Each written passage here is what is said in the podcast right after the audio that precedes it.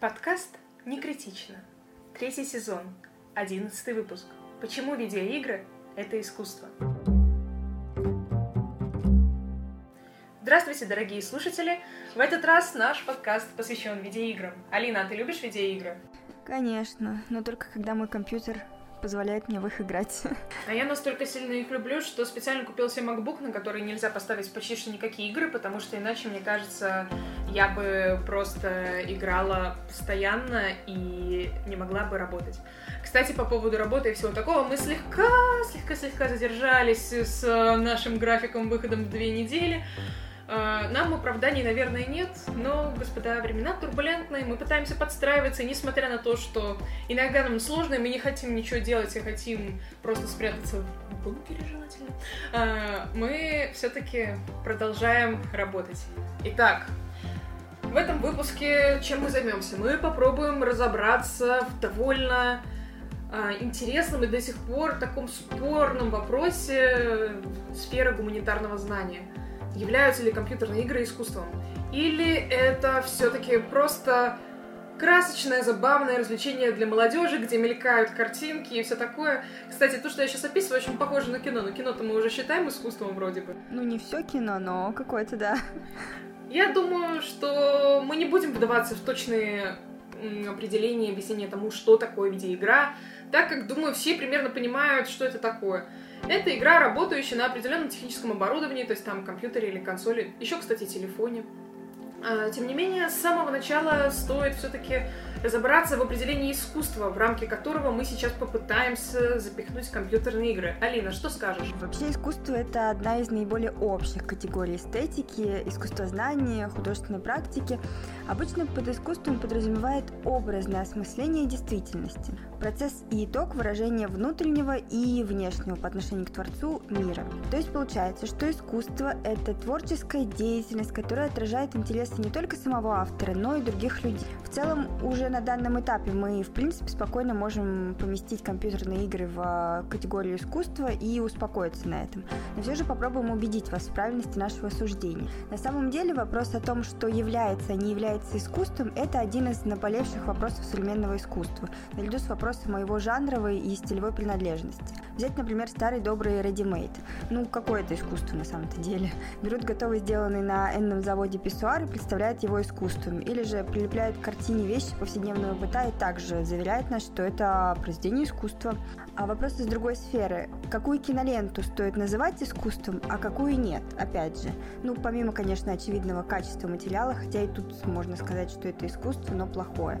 Какая-нибудь бабушка легкого поведения. Ну, какое это искусство? Ну, или может кто-то скажет, что это искусство, ну, кто знает.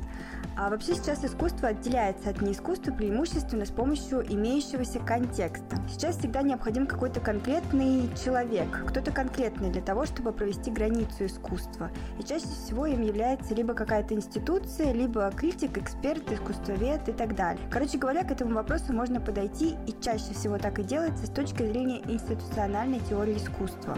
Два основных критерия, которые необходимы для того, чтобы назвать какое-то произведение именно искусством, согласно основоположнику этой теории Джорджу Дики, это артефактность и отношение произведения к художественному миру. Он предлагает в первую очередь отталкиваться именно от контекста. Важной темой в его теории является присвоение статуса кандидата в произведении искусства который будет оценивать произведение и вообще определять, что есть искусство, а что нет. Таким образом, вопрос о том, являются ли видеоигры искусством или нет, всецело зависит от искусствоведов и теоретиков искусства. На самом деле уже довольно многие выразили согласие с этим, но тем не менее до сих пор существуют споры, пока что это согласие прозвучало недостаточно громко или же недостаточно уверенно, и люди все еще иногда относят компьютерные игры к какой-то каким-то странным непонятным игрушкам, которые как-то плохо влияют влияют на детей, на подростков и прочее. Мы в целом считаем, что компьютерные игры это искусство, и давайте пройдемся немножечко по краткой истории игр. Я в последнее время очень много внимания уделяла такой теме, как социология искусства. Довольно известный персонаж Пьер Бурдье. Французский социолог, который вроде бы считается общепризнанным, тем не менее, иногда его довольно уничижительно к нему относятся, потому что его социологическая концепция достаточно жестокая. И в том числе мы не будем вдаваться в подробности вообще всей его социологии, нас интересует его социология искусства. И он предполагает такую мысль, которая была сформулирована во второй половине 20 века, что искусство это все то, что группа людей, вовлеченная в художественное поле, определяет искусство. А, художественное поле — это пространство, в котором взаимодействуют художники, кураторы, критики, галереи, музеи, директора этих музеев, зрители. И вот когда внутри этого художественного поля несколько участников высказывают мысль, что, например, а, писсуар Дюшана — это искусство, например, это высказал художник и поддержали критики, то это становится искусством. И таким образом, единственное, что отличает снятое, так скажем, видео с цветочками на твой iPhone от э, того, что оно не является искусством, это то, что ты его искусством не называешь, то есть именно произведением искусства, и то, что оно, например, не выставлялось в галерее и не имело официальной оценки критиков. В этом случае, если мы возвращаемся все-таки к видеоиграм, через такой длинный экскурс в социологию искусства, надо понимать, что сейчас общепринято игры редко называются искусством именно из-за того, что в художественном поле они мало кому интересны. Мне кажется, что существуют определенные арт-проекты, связанные с такой геймификацией, с э, иллюстрацией каких-то игр, типа самых стандартных стрелялок типа Dota или Counter-Strike. Я помню, несколько раз была в галереях и что-то такое видела, где это использовалось как такой видеоарт. Да, на самом деле с самого зарождения цифрового искусства всегда присутствовали какие-то вот такие вот намеки на игры. Не прям вот видеоигры, как стрелялки и прочее, но что-то такое, игровой элемент всегда был. Ну вот, и поэтому мне кажется, что для того, чтобы игры окончательно заняли справедливое место в иерархии искусства, надо же просто, чтобы критики, искусствоведы обратили на них внимание и серьезно начали разбираться. В конце концов, у нас недавно была Карина, которая на полном серьезе исследует не высокое кино в стиле Квинтина Тарантино, а сериал, что считалось всегда как будто бы более низким жанром. Но сейчас мы живем в такое время, когда можно исследовать все, что угодно, и для всего почти что уже есть терминологический аппарат. Так что, господа искусствоведы и исследователи современного искусства, которые нас слушают, берите идею на заметку. Пора, наконец-таки, серьезно разобраться в том, что же все-таки значит э, дизайн Assassin's Creed. Да? Я же правильно сказала, есть такая игра? Да, конечно. Ну, замечательно. Итак, у нас что? Краткая история видеоигр. Итак, с чего здесь следует начать? Наверное, с самого зарождения видеоигр. Вообще, предком компьютерных игр можно назвать какие-то механические игры, так называемые развлекательные аркадные автоматы. Они представляли собой автомат, для запуска которого надо было купить специальную монетку, которая была не похожа на остальные монетки. По-моему, ее еще иногда называют как-то специально таскоин или что-то такое. Ну, не уверена. Если что, кто-нибудь может меня поправить, я всегда открыта к критике. Ну вот, и после этого механическая игра запускалась. И такие игры выпускались, представляете себе, еще с 19 века, и постепенно становились все сложнее и сложнее, так что уже с 30-х годов 20 века они задействовали и электричество. Кстати, параллельно с ними существовали еще и музыкальные автоматы, которые, я думаю, очень многие видели в американских фильмах. Но в целом история компьютерных игр, такими, какие мы их мы знаем сейчас, начинается в 40-е 50-е годы 20 века. В это время в академической, прошу обратить внимание, среде разрабатывались простенькие игры и симуляции.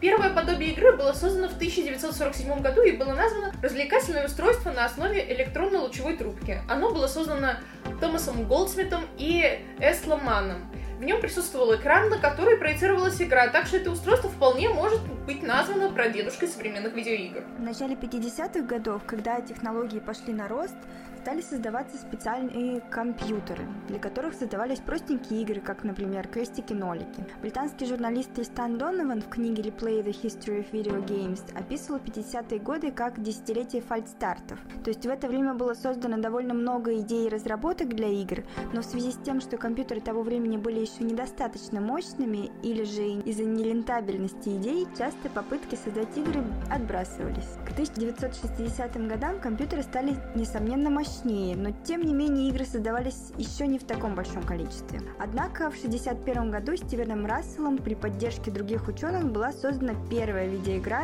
под названием Space War. Сама она была довольно простенькой, хотя чего в целом следует ожидать от 60-х годов. В ней участвовало двое игроков, каждый из которых управлял своим космическим кораблем. И они должны были уворачиваться от э, метеоритов. В целом нормально. На самом деле даже сейчас есть какие-то похожие игры, просто дизайн, наверное, стал немного посложнее.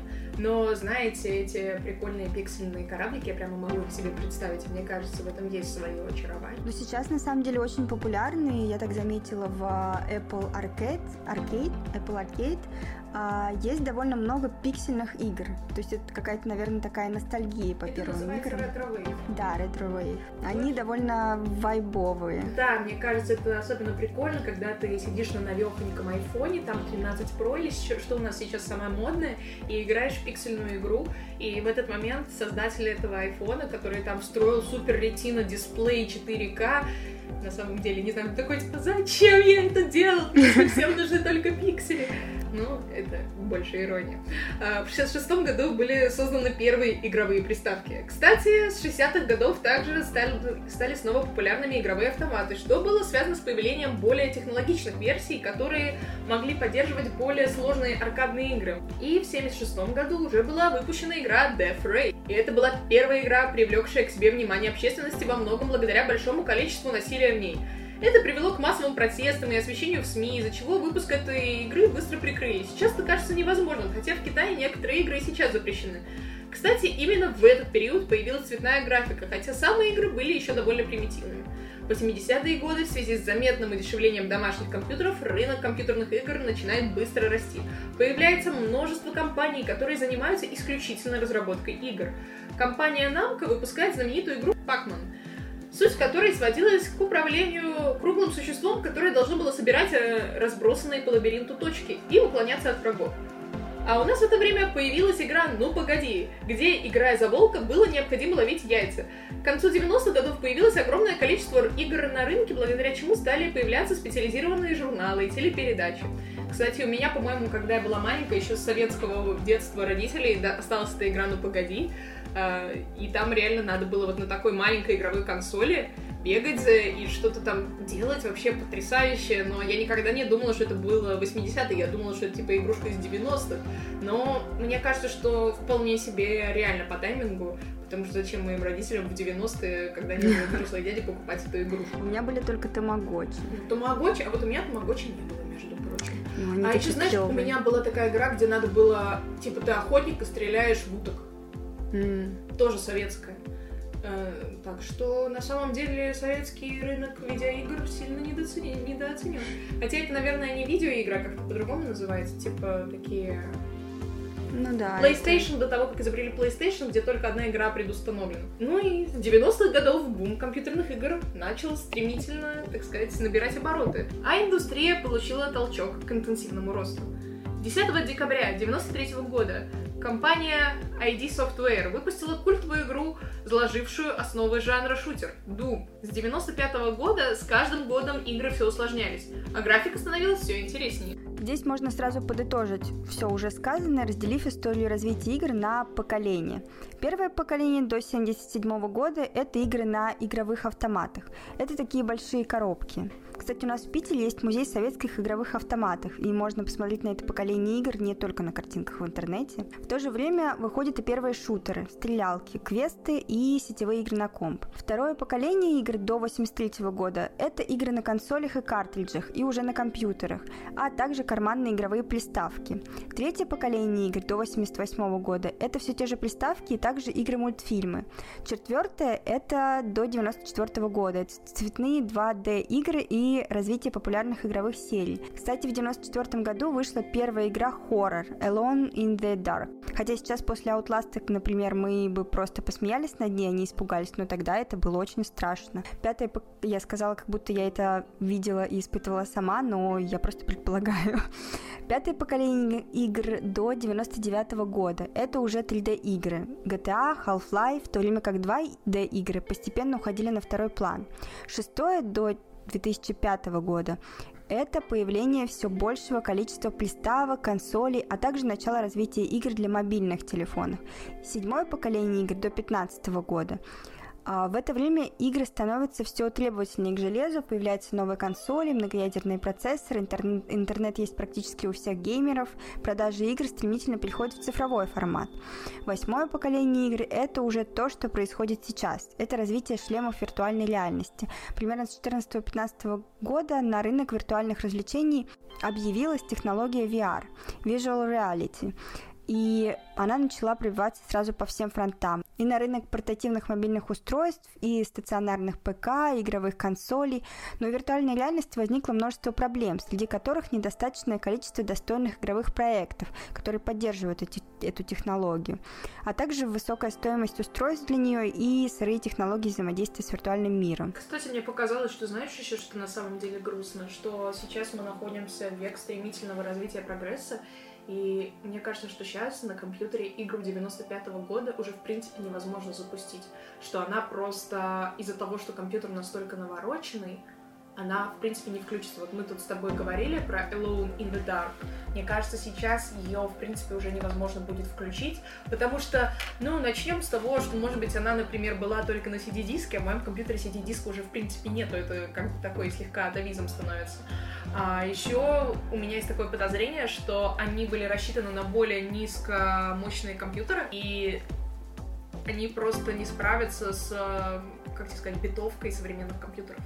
Возможно, но технически есть возможность создать искусственно на компьютере как-то старый Новую компьютер. Версию? Да, это как-то можно сделать, и как-то это программистские штучки. Я пробовала для того, чтобы установить какую-то программу в университете, и у меня получилось очень плохо, весь компьютер завис, потом мне папа это починил, но это, в принципе, можно сделать. Наверное, можно запустить, я думаю, где-то в интернете висят на торрентах какие-то такие штуки. Ну, я поняла, ты просто делаешь вид, что твой компьютер тупее, чем он есть. Да, А, в целом, да.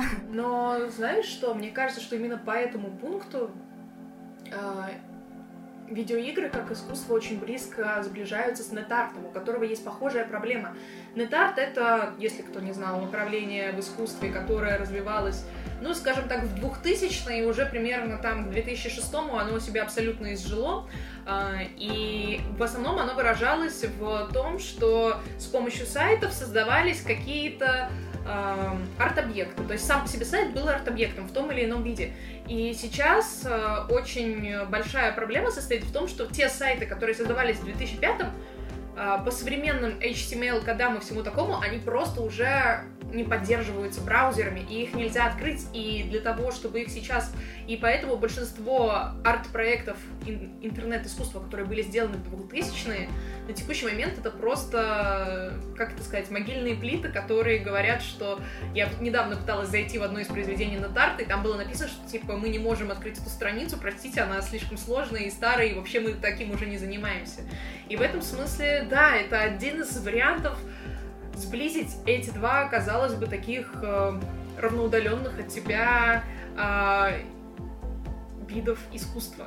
Насчет нет-арта я видела, что некоторые активисты, любители так- таких вещей создавали сайты с зеркалами, где оно все-таки открывается. Но я думаю, чтобы покрыть абсолютно весь нет-арт, наверное, потребуется слишком много усилий. Ну вот и принцип, наверное, примерно тот же. Наверное, старые игры, если приложить достаточно усилий, можно включить.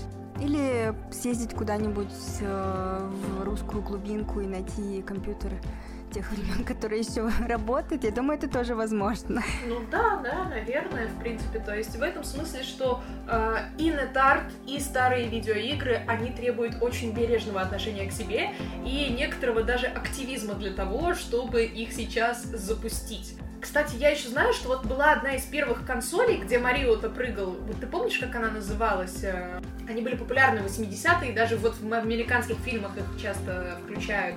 Что вот она такая самая-самая такая прямо вот э, почти что первая домашняя консоль. Вот. э, Nintendo Entertainment System это, короче, одна из первых вот этих э, игрушек, где были, например, вот эти э, водопроводчик Марио и все такое. И я знаю, что сейчас вот эти все игры, они прямо запускались на ней, а, что есть определенная группа любителей именно такой графики, именно таких консолей, и они где-то находят, и они именно на реально оригинальных консолях 83 -го года играют. И мне кажется, что это вот такое отношение тоже почти что как к артефактам в этом. Это же антиквариат, раритет, это так круто. Это уже Найти какую-нибудь Джуманджи и погрузиться в этот мир. Да, да, поиграть мне, да. Но все-таки у нас тут мы, мы такие любители поболтать, но мы все-таки про искусство говорим. И что, мы разобрались в том, что искусство это очень-очень-очень широкое понятие, в которое можно привести совершенно разные предметы, а также кратко рассмотрели историю компьютерных игр. Но давайте возвращаться к компьютерным играм самим.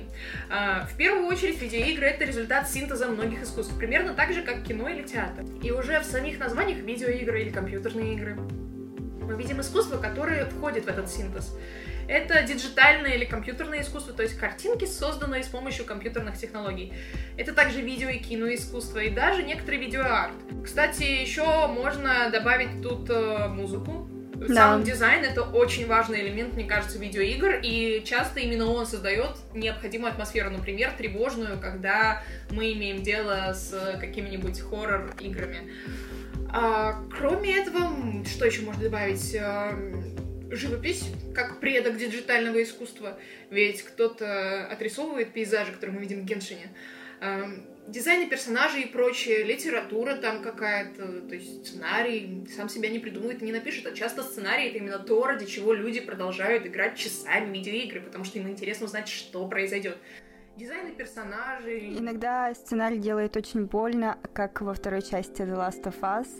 Да, да. так что даже какие-то элементы театра, кстати, потому что э, персонажи в компьютерных играх часто создаются Э, с использованием актеров, специальной техники, и часто в самом сюжете уже заложена некоторая почти что классическая драматургия, когда у нас есть антагонист, протагонист и все такое.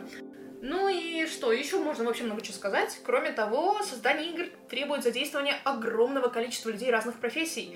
От сценаристов до худо... и художников до программистов и инженеров. Ну, наверное, начнем тогда уж со сценарного дела. Как бы ни кричали противники видеоигр о том, что они бесполезны и бессмысленны, в видеоигры все же есть сценарий. И значит, некая задумка и даже смысл. А даже в шутерах кто-то прописывает миссии, цель, к которой идет игрок. А во многих современных играх сюжеты часто бывают весьма сложными, даже философскими. Интересный пример гейм-директора и гейм-дизайнера Хидео Кадзимы гения этой сферы искусства, наверное, а, который известен своим своеобразным авторским подходом к созданию игр. Для него работа в сфере геймдизайна была некой возможностью художественного творчества, да и в целом его можно назвать первой большой фигурой, суперзвездой даже в мире геймдизайнеров. Его игры — это практически полностью результат его упорной работы. Он пишет сценарии, придумывает механики, идеи, даже создает раскадровки и философию, согласно которой развивается действие. В его последней игре Death Stranding задействованы знаменитые фигуры мира кино Лея Сейду, Гильермо Дель Торе, Матс Микельсон.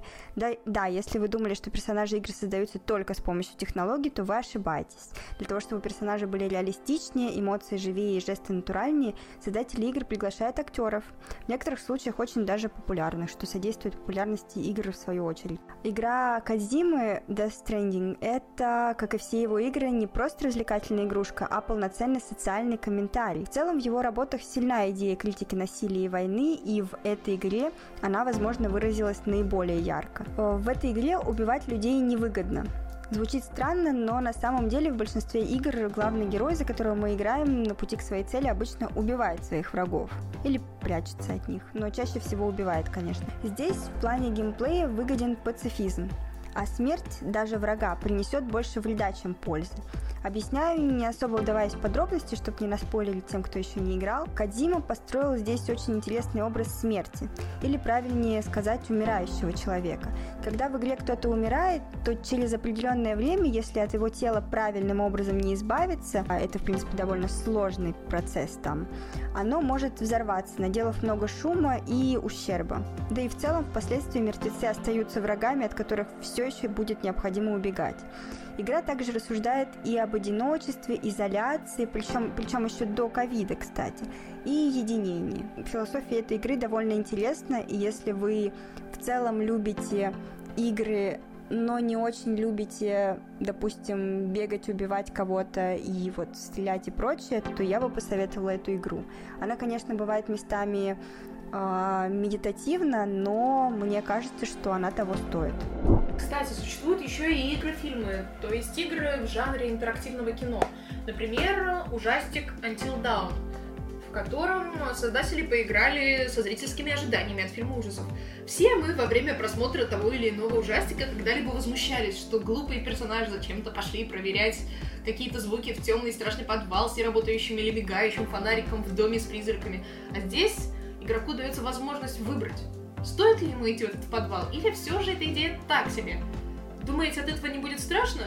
будет. Скримеров в игре предостаточно. Соответственно, в игре много альтернативных линий развития сюжета, так что с каждым прохождением сюжет будет э, разный, в зависимости от сделанных по ходу э, игры выборов. Кстати, здесь также присутствуют и голливудские звезды, например, Рами Малик из сериала «Я робот». Интересно также подобная интерактивная игра Детройт, стать человеком. Здесь игроку предоставляют также возможность управлять персонажем-андроидом. И от того, какие решения будет принимать игрок, зависит, насколько человечным будет андроид. И когда и как закончится игра. Тут тоже, кстати, интересная тема насчет искусственного интеллекта, того, как он развивается и к чему это все ведет. Тоже очень даже советовали бы эту игру. И мне кажется, особенно интересно это, когда а, компьютер то есть э, какой-то простенький алгоритм заставляет играть в игру. Очень часто я знаю, что на каких-то шутерах и таких э, играх э, люди специально программируют э, алгоритмы для того, чтобы например, автоматически все время стрелять, это такой немного читинг в играх. Uh-huh. А, вот. И, то есть, уже в некотором смысле на самом простейшем уровне искусственный интеллект сам играет в видеоигры для того, чтобы человек достигал каких-то средств. Интересно, когда будет восстание машин, они продолжат играть в видеоигры или придумают что-нибудь поинтереснее, например, играть в людей? Я в детстве играла в шахматы с, э, с автоматом, получается, на компьютере. Я, кстати, слышала, что его довольно сложно да, его вообще невозможно обыграть. Либо я глупая, либо он действительно... известных шахматистов обыграли компьютер, mm. потому что вычислительные мощности, в общем, превосходят любые человеческие возможности, особенно на современных компьютерах. Ну что же, думаю, нет смысла особенно разглагольствовать про связь видеоигр с таким искусством, как живопись, ее диджитальными ответвлениями. В разработке игр, конечно же, участвует огромное количество разноплановых художников, создающих детально проработанных персонажей и захватывающих дух пейзажа, реального и фантастических миров. Также иногда создатели игр зашифровывают знаменитые картины в своих играх. Мне сейчас на память пришла игра Bioshock Infinity, погребенные под морем где Элизабет, гуляя по Парижу, видит картины импрессионистов, в то время как окружающие люди также являются прообразами картин Мане и Сезанна. Кстати, в игре Assassin's Creed 2 можно забегать в лавки к художникам и покупать картины в свою виллу. А если захотите полюбоваться на купленные картины и наведете на них курсор, то даже появится небольшая сноска о том, кто написал картину и что на ней изображено. Шах и мат всем, кто считает, что игры бессмысленны, в них можно немножко искусству поучиться. И, кстати, многие образы, появляющиеся в играх, также вдохновлены живописью. Например, э, фильм, о, господи, фильм. Например, э, игра Silent Hill где э, создатель вдохновлялся Фрэнсисом Бэконом, что в целом даже заметно, потому что крови, мяса и всего такого там, конечно, предостаточно. В общем, дорогие слушатели, мы надеемся, что теперь вы уверились в том, что видеоигры и искусство — это очень близкие категории, и даже, можно сказать, что видеоигры часто бывают одним из видов искусства. И мы не претендуем на такую же захватывающую подачу информации, как бывает в играх, но и все-таки учитывайте, что когда над играми работают целые корпорации, компании с сотнями сотрудников, над небольшим проектом некритично трудятся только две симпатичные довольно-таки девочки, Алина и Вероника. И мы вкладываем всех себя в этот проект. Поэтому всегда рады, когда вы Подписывайтесь, рассказывайте про наш проект своим друзьям и знакомым, упоминайте нас в соцсетях. Оставляйте комментарии. Да, еще пишите отзывы на подкастах. Алина очень сильно расстроилась, что у нас там очень мало отзывов на Apple подкастов. Пожалуйста, порадуйте Алину, напишите, какой у нас классный подкаст. А, вот. И да. В общем и целом, до нового выпуска и желаем вам хорошо провести этот день или эту ночь, в зависимости от того, когда вы нас слушаете. Bacana.